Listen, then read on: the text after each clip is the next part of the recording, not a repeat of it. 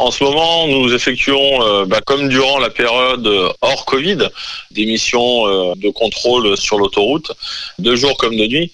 En plus, euh, la lutte contre la crise sanitaire et donc le contrôle des attestations de déplacement dérogatoire liées à la crise sanitaire Covid. Et nous n'oublions pas non plus la sécurité routière sur notre réseau. Ce n'est pas parce que la route est moins fréquentée que l'on doit avoir le pied plus lourd ou que l'on doit se laisser aller à toute infraction. Euh, nous avons encore la, la mission de lutter contre les accidents sur nos routes. Et évidemment, on se déplace uniquement avec une vraie bonne raison. Voilà, naturellement, le gouvernement a mis en place euh, un confinement, des attestations de déplacement dérogatoire, déplacement euh, individuel, l'attestation pour le, déplacement professionnel. Et là, nous venons de, connaître une troisième attestation pour les trajet scolaire. Il faut vraiment respecter ce, confinement pour ne, ne, pas avoir euh, une hausse euh, de la mortalité et une hausse des cas contacts, des clusters que, que l'on pourrait connaître euh, pour la santé de tous. On doit donc limiter nos déplacements. Lieutenant Pagenel, est-ce que vous avez des exemples un peu amusants quand même de ce qu'il ne faut pas faire? Les choses les plus cocasses étaient notamment des gens qui traversaient euh, des départements, qui présentaient une attestation euh, pour des achats de première nécessité pour aller acheter